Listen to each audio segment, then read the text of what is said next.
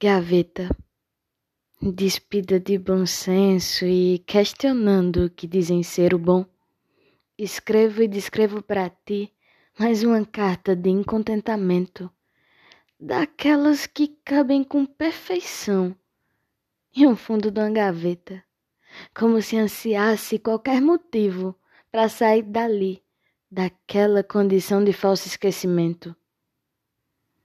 Lembro de você do teu jeito de deitar, tocar o cabelo, balançar a perna, colocar-se a dormir e a abraçar o travesseiro em minha ausência.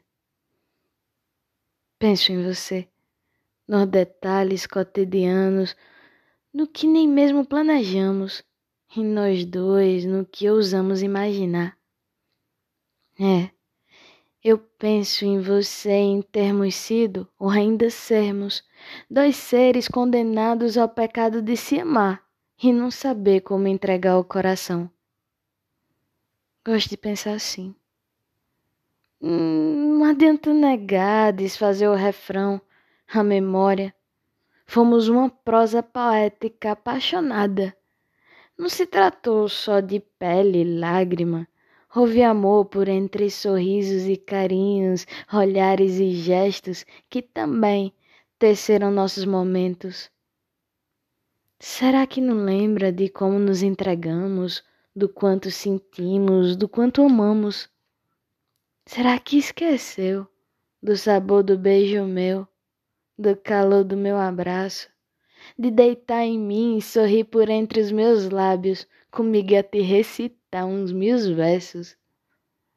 Hum, não sei, talvez nunca saberei, e das poucas certezas que tenho é que haverá um bom momento em que tu fraquejará, em que tu me enxergará dentro de ti, através do espelho de teu quarto, e que verá em teu peito emoldurado um sentimento pálido, resistindo à tua própria ausência persistindo meu ao tempo a descrença. Sim, sabe mais o que dizer, com as palavras vacilando. Saiba, eu quero você, eu quero você feliz. Mas se não for eu a compositora de tua felicidade, o que desejo não ser verdade. Anseio que um dia você se enlace com o bem que te permita o melhor de um amor independente das falhas cotidianas, dos dramas comuns a um casal que se ama. É, dói. Mas assim que eu te quero, sem muito mistério, sendo feliz. Beijos. Eu.